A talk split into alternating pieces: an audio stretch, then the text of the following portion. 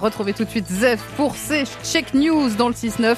Zef vérifie l'info et aujourd'hui au menu, ça pourrait ressembler à une fable de La Fontaine, la cigogne et la canette. Alors Zef, vous allez nous parler du sauvetage d'un oiseau en détresse. Oui, est-ce que vous avez vu l'histoire de cette cigogne Ouais. euh, euh, avec une canette coincée dans son bec? Ouais, j'ai Vous avez vu, su ça? Oui, mais alors euh, je dois vous avouer que la première fois que j'ai vu la photo, ma réaction a été mais quelle conne cette cigogne alors Oh, C'est pas possible. Et alors que le con, c'est peut-être moi, parce que plutôt que de se dire, mais pourquoi elle a fait ça, cette Marie Toutoul, c'est, mais comment c'est possible que des oiseaux sauvages trouvent des canettes de soda si facilement dans la nature? Bah oui. alors que moi, je dois me faire livrer. Alors, voilà, c'est quand même, hein. Parce que si la cigogne, parce que si la cigogne ne se caractérise pas par de grandes capacités cognitives, hein, il y a qu'à la regarder marcher, hein. Une cigogne, parce que je signale qu'une cigogne HPI, ça c'est même pas lire.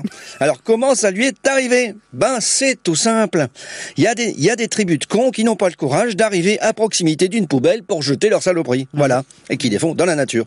Alors, c'est peut-être, en plus, c'est peut-être les mêmes qui te gueulent dessus parce que t'as pas éteint la lumière, tu vois. Voilà. Oh, c'est pas Versailles ici. Eh ben, la nature, c'est pas le centre de tri éolien dans l'espace industriel à Amiens, d'accord? Oh, alors? La cigogne a d'ailleurs succombé hein, malgré, le sauvetage. Eh oui, la pauvre, encore une victime des sodas. Ouais, quand on dit que le coca, c'est pas bon pour la santé, hein. Franchement, ouais, la pauvre. Vous saviez que le nom savant de la cigogne, c'était Ciconia. Non. Alba, celle-là, parce que c'est une cigogne blanche. hein. Et vous savez que le nôtre de nom savant, c'est Homo sapiens. Vous voyez Mais on évolue. On voit fleurir un peu partout des homo trous de balance. C'est une nouvelle espèce de trou du cul. Voilà. Est-ce que ça vous, ça vous est déjà arrivé de suivre une voiture et voir les passagers larguer leur sac de fast-food dans un rond-point? Ben moi, je crois que je pourrais les tuer en les étouffant avec un Big Testy et leur insérer le McFlurry dans le premier orifice à ma portée. Et c'est facile à trouver sur un trou de balance. Ah bah oui. Alors la solution ne va pas être facile à trouver pour que les gens arrêtent de faire ça, Zef. Non, et ça a le don de m'agacer. Et pourtant, euh, je vous assure, je suis pas un taliban de l'écologie, parce que ceux-là, ils m'énervent autant que les autres. Hein. Ceux, qui, viennent chez vous et qui font « Ah T'achètes encore des bouteilles d'eau en plastique, toi Ah, d'accord.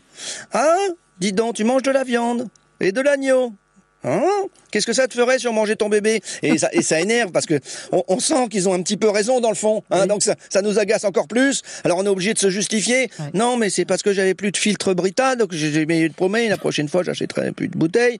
Et puis l'agneau, bon bah écoute, bah, je sais pas, il était né sous X de toute façon, donc euh, il y avait déjà plus de parents.